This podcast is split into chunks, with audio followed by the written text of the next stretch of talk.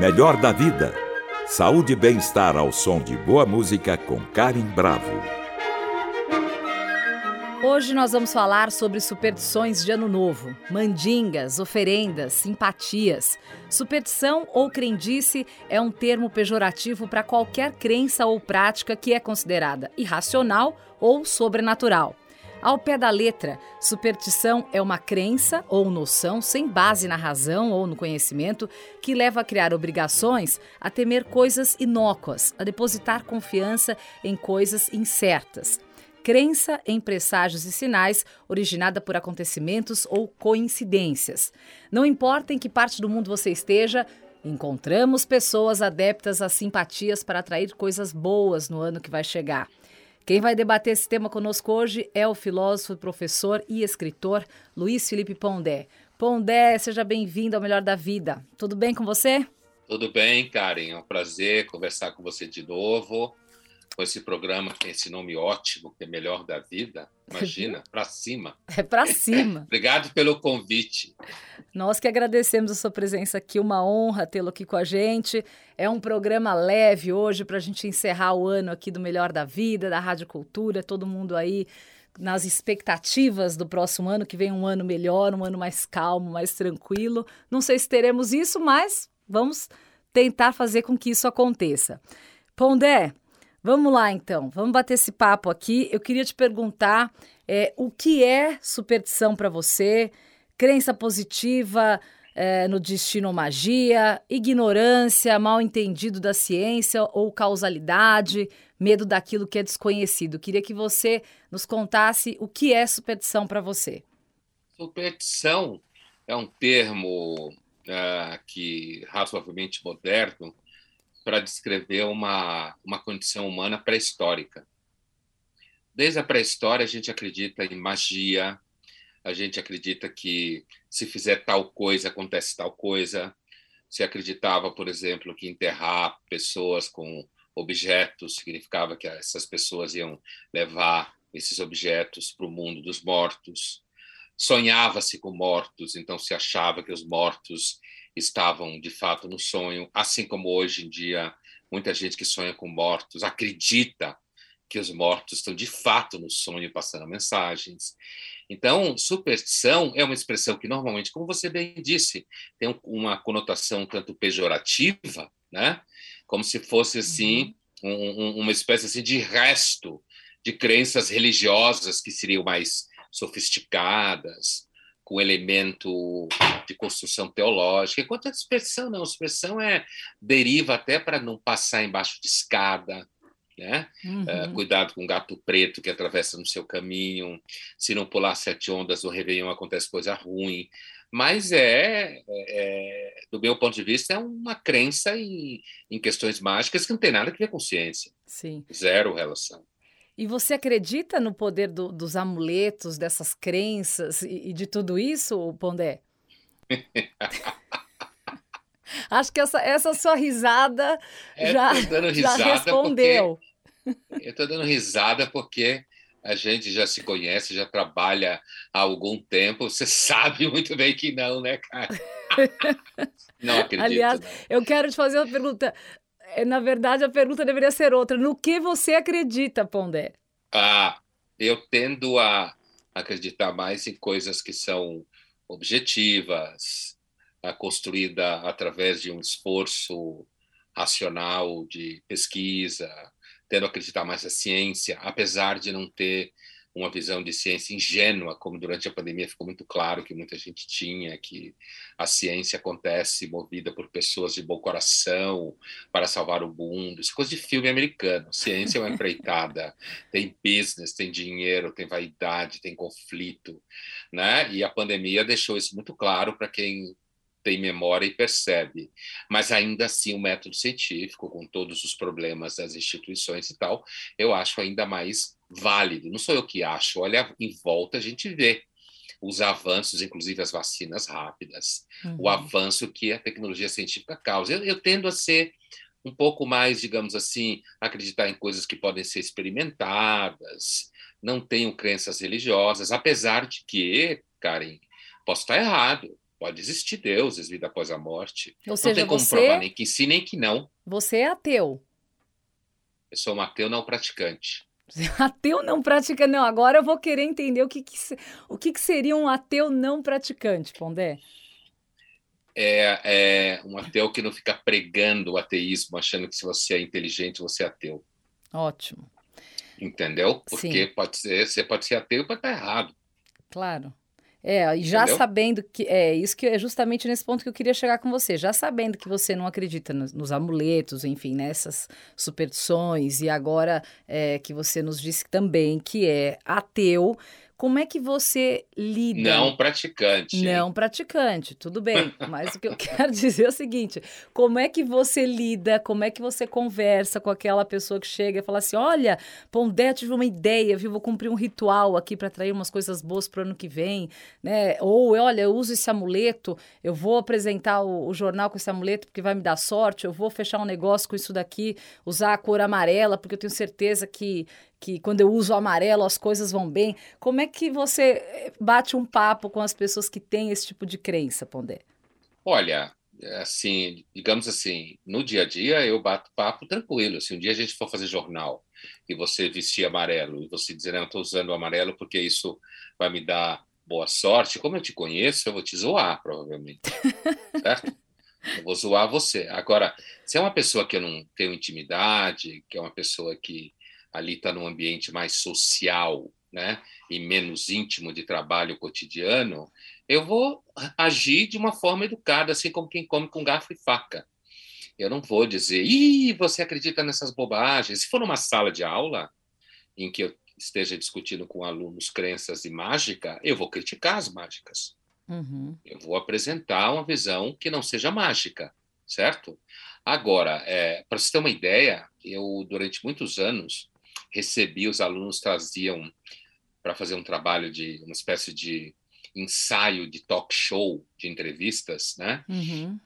Os alunos faziam um trabalho de elenco, de casting, traziam pessoas que acreditam em todo tipo de coisa que você imaginar. Uhum. Inclusive, iam pessoas que diziam que eram, que eram ETs. Uau!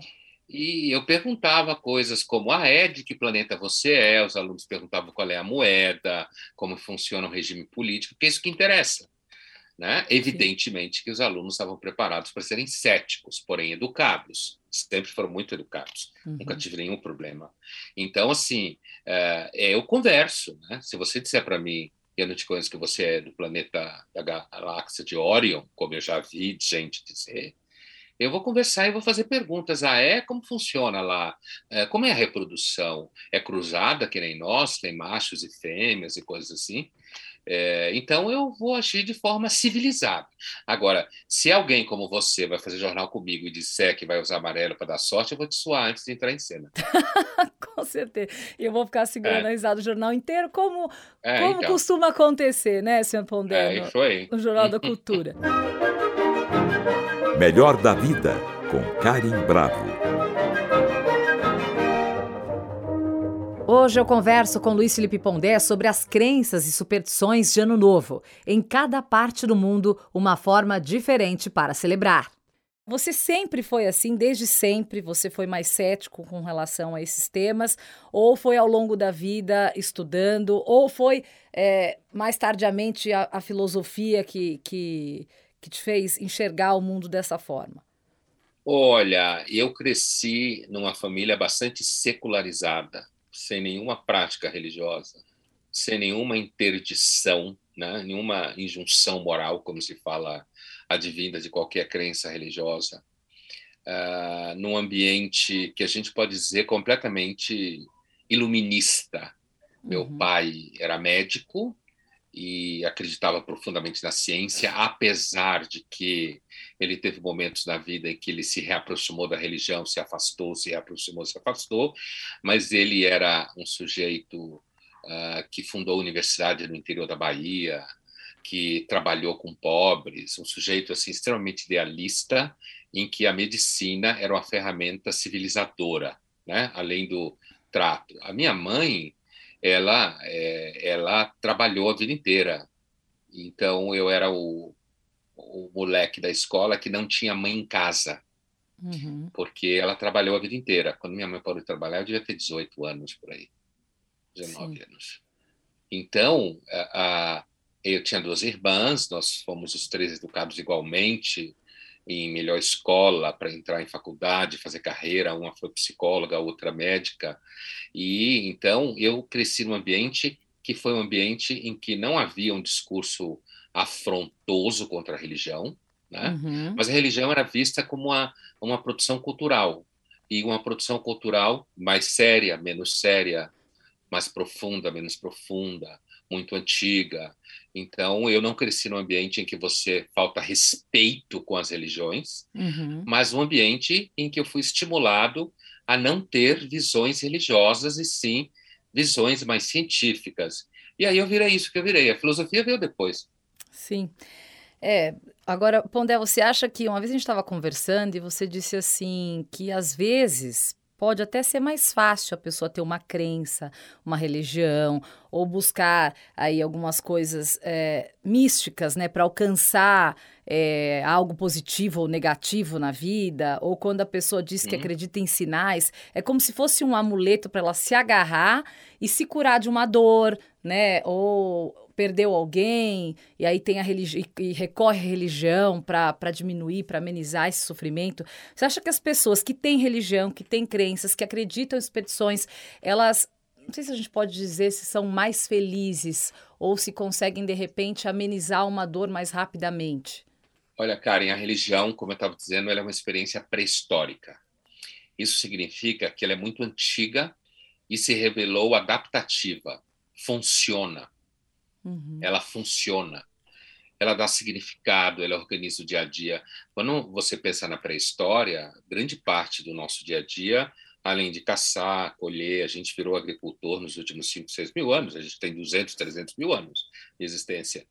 A gente foi muito mais tempo caçador-coletor, nômade. Então a gente ficava ao redor do fogo, a gente ficava fazendo bullying um com o outro, dando risada, contando história né? Uhum. Falando do que ia fazer no dia seguinte, caçar isso, colher aquilo, cuidar de criança. E seguramente falar de sonhos, falar do medo da morte, falar da escuridão. A gente acreditava em espíritos, provavelmente começamos acreditando em espíritos malignos, é uma hipótese muito forte em arqueologia do Alto Paleolítico, de 50 a 300 mil anos atrás. Por quê? Porque o mundo era muito duro, a vida era muito dura.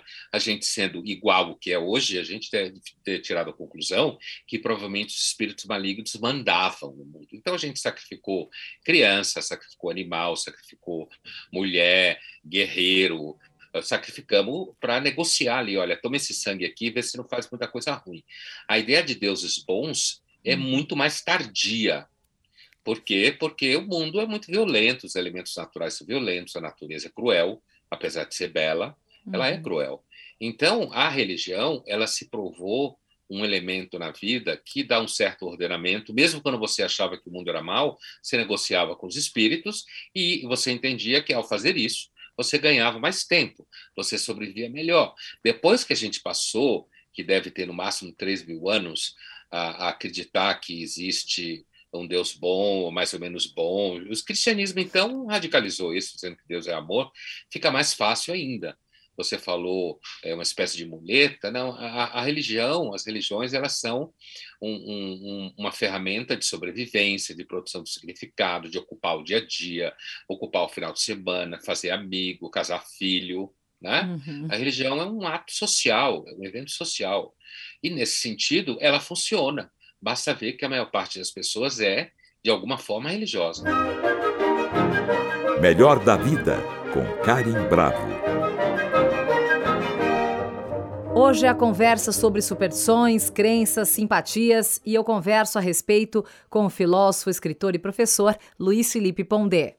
E tem uma onda também aí, agora saindo um pouquinho da religião, Pondé, tem uma onda é, atualmente que todo mundo fala sobre a força do pensamento, ou seja, há quem diga que a crença na boa sorte pode aumentar a confiança e facilitar o sucesso, que o efeito surge porque é, superstições positivas fornecem segurança psicológica, reduzindo aí a ansiedade e criando uma ilusória sensação de controle. E há pessoas que acreditam nisso cegamente e fazem isso todos os dias, mentalizando as coisas que quer na vida, uh, as coisas que deseja, os lugares uh, em que quer chegar, enfim, alcançar. E aí eles praticam isso diariamente, que é outra coisa também, é um outro lado da crença, né, Pondé? Olha, cara, eu sempre digo para os meus alunos: se quiser acreditar em alguma coisa, escolhe uma crença que tenha no mínimo mil anos, tá? Essa é muito nova, certo? É, essa daí deve ter sido inventada na Vila Madalena ou em algum lugar da Califórnia. Isso é uma baboseira. Pensamento positivo. Isso não é tão novo assim. É Quando eu era novo. criança, eu já escutava gente que falava isso. O poder da mente, o poder positivo da mente. Eu acho isso uma versão vagabunda da crença religiosa. É melhor, acho melhor acreditar em Deus, em bruxa, em fantasma, acreditar em espírito maligno e no terreiro, do que acreditar nessas bobagens. Porque, evidentemente, essas bobagens não funcionam, certo? Uhum. Imagine se alguém te conseguisse mentalizar agora: eu quero que o universo me dê um milhão de euros. Eu quero que o universo me dê um milhão de dólares. É óbvio que isso não funciona. O que não significa que tenham pessoas mais assertivas, que existam pessoas mais ah, decididas, mais focadas, com maior habilidade cognitiva, de se relacionar ideias, organizar frases, ser mais concentrado no trabalho, ter disciplina. Isso tudo existe. Agora, poder do pensamento positivo Acho que isso é coisa de desesperado. E o que, que explica, o Pondé, então, o, o, sucesso do The Secret, por exemplo? Que a gente tem visto quantos livros eles lançam, é, a, a, todo o material que você encontra sobre The Secret no Netflix ou em qualquer lugar. O que, que explica essa explosão dessa procura pelo poder da mente? É uma versão modernizada do velho pré-histórico que nós somos. Explica porque a gente sempre acreditou em poderes mágicos, que poder da mente é um poder mágico, e a crença é um poder mágico, né? Uhum. que se traveste de científico. O que explica é que nós somos uma espécie desesperada, cara, e a gente sabe que vai morrer, a gente é frustrado, a gente não consegue, tem gente que consegue muito mais coisas do que a gente, a gente tem ressentimento, a gente tem medo, a vida é difícil, você toma a pandemia na cabeça, certo? Uhum. Só para falar de uma efeméride recente. Sim. Então, se você tem uma política desgraçada no mundo inteiro hoje em dia, quer dizer, a, a, a, quando você, para quem acreditava, inclusive, que o mundo estava melhorando, ele está pior, que não é o meu caso. Eu nunca achei que o mundo estava indo para lugar nenhum, nem para baixo nem para cima. Anda em círculos, né? Uhum. batendo cabeça na parede. Uhum. Mas, para quem achava que a gente estava evoluindo, deve ser muito difícil. E o que, que explica? Nosso desespero nossa, nossa herança pré-histórica de achar que a gente consegue controlar os eventos à nossa volta. E a coisa para ter sucesso não significa que é bom, né? Sim, com certeza. Nunca significou. É só olhar para o Brasil afora aí, né, Pondé? Tem tanta coisa é, que faz sucesso que é péssimo. Olhar para as redes sociais. Né? É. Pondé, você acha que a infelicidade pode vir da esperança, dessa esperança que todo mundo tem e corre atrás para conseguir as coisas? Eu acho que essas, inclusive essas crendices que pessoas repetem no, no, ano novo e tal, eu acho que elas não geram exatamente infelicidade pelo fato de não se realizar, porque nós somos uma espécie resiliente. Uhum. Só para você ter uma ideia, a gente passou fome a maior parte dos 300 mil anos que a gente existe. Passou fome mesmo. Isso que se chama hoje insegurança alimentar era uma característica generalizada da vida da espécie. A gente é uma espécie resiliente. Milhares de mulheres morreram de parto ao longo da história da humanidade. Milhares de homens morreram em guerras. Milhares de crianças morreram. Crianças morriam até ontem. Tinha 10, morria 6. Uhum. Né? A gente é uma espécie resiliente. Então você faz. Você tem aquela crença, no fundo você sabe que você está mais ou menos brincando. Quando entra o ano, você começa a pagar IPVA e tal, você vai esquecendo das coisas, certo? Uhum. Então, eu não acho que você é um idiota porque você pula ondas. Eu acho que é uma característica humana e ali você molha o pé, você está com amigos, você dá risada, cria aquela expectativa, de repente você se der sorte, o azar, você enche a cara e transa com alguém que está com você, sei lá. E aí o ano novo passa e você tem expectativa, mas depois isso passa. Se você ficar com essa expectativa, não, eu pulei onda e não deu certo, aí você vai ser infeliz.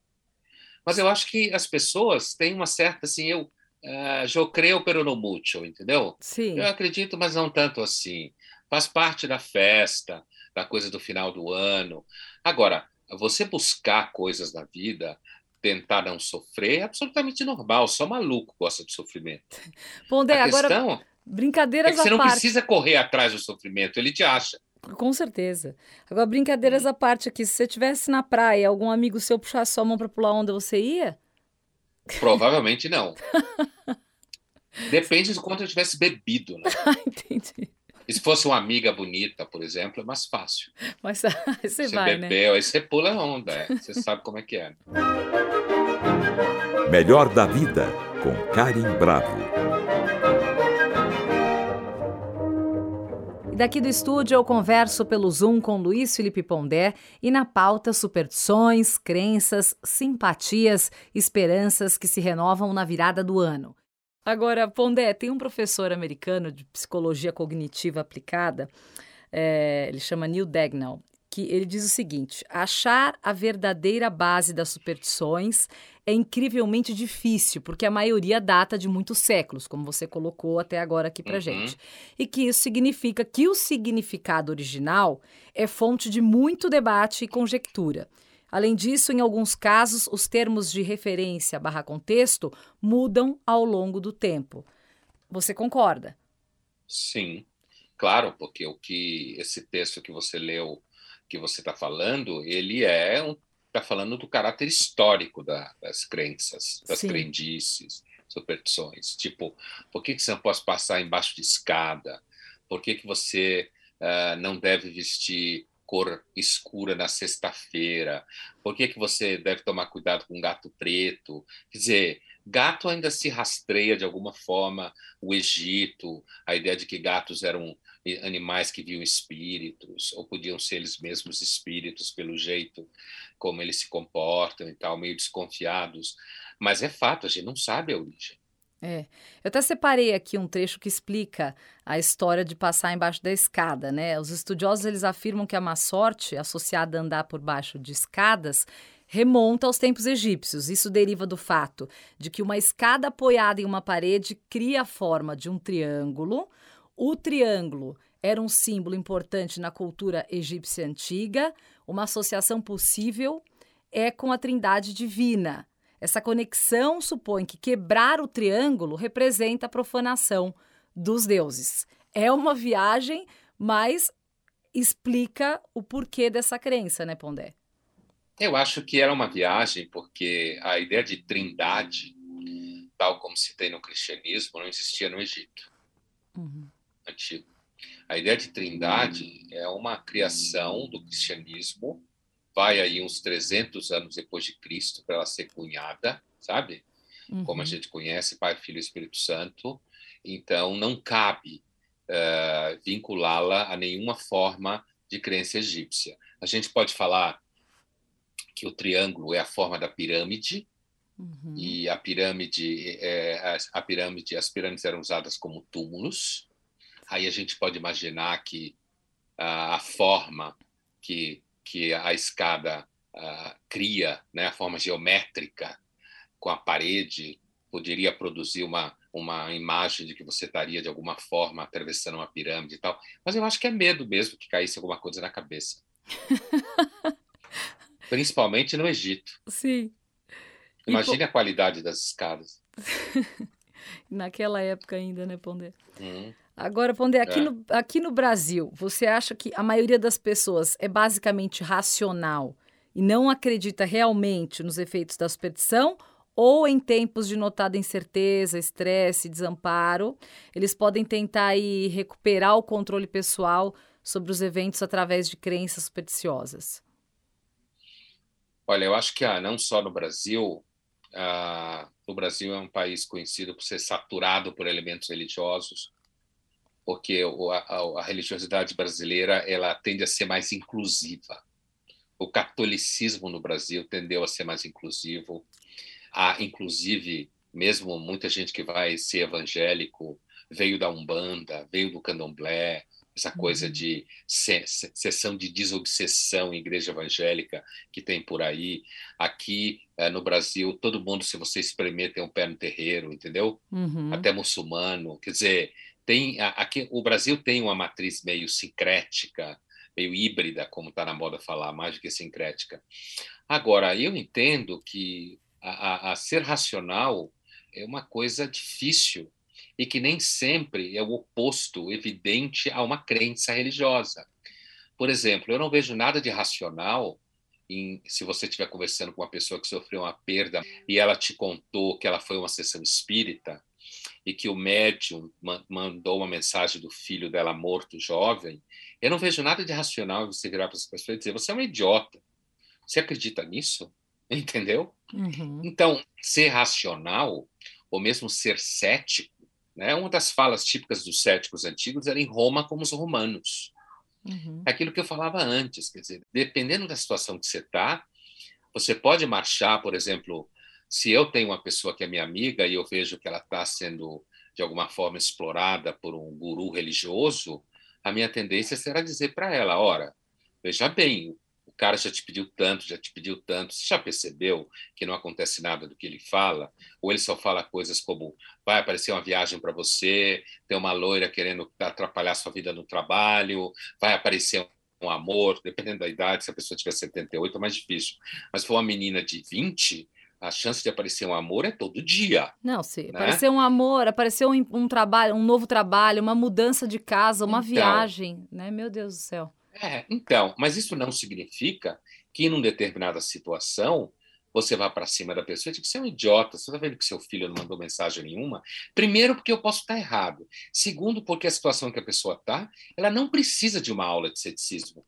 Sim. Ela não está precisando disso, entendeu? Então, se racional significa não crer em religiões, pensar mais de forma científica, eu acho que isso é sempre minoria. Para a gente finalizar aqui, a gente pode dizer que toda filosofia é ateia?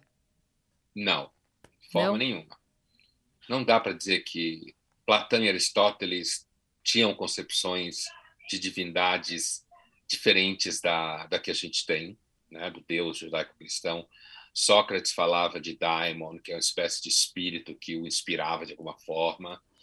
A filosofia medieval judaica, cristã, islâmica, como já diz o nome, era toda religiosa, certo? Uhum. É, existe uma corrente na filosofia que na antiguidade está ali perto do atomismo, do materialismo do átomo, que foram os gregos que inventaram essa concepção, que passa pelo ceticismo, que compara crenças e mostra que todas elas são mais ou menos insustentáveis, que é retomada no século XVI por um filósofo francês chamado Montaigne, que é cético, mas também não é. O cético nunca é uma pessoa formada no ceticismo, nunca é uma pessoa grosseira com as crenças. Uhum. Ela nunca é o ateu praticante que eu falo. Sim. Né? Então, a, a, essa associação entre filosofia e ateísmo, eu diria que é uma coisa que começa a pegar no final do século XVIII, ao longo do século XIX, se faz importante, certo? Uhum. E ao longo do século XX a, a, se constrói essa imagem que grande parte dos filósofos são ateus, porque a filosofia inventou a ciência e acaba fazendo uma parceria com a ciência, com o método científico. Mas você tem muitos cientistas que acreditam em Deus, vida após a morte. Sim. Sabe? Eu não creio as bruxas, pero que elas elas hay. Sim. Então. Exatamente. É preciso respeitar todo tipo de crença, né, Pondé? Você acreditando ou não, cético ou não, tem que ser o, o ateu não praticante, né? E o cético é, que, que, respeita, é. né? Enfim. É, eu acho que é mais fácil respeitar a crença em Jesus ou na vida após a morte do que acreditar que Elvis voltou para casa, né?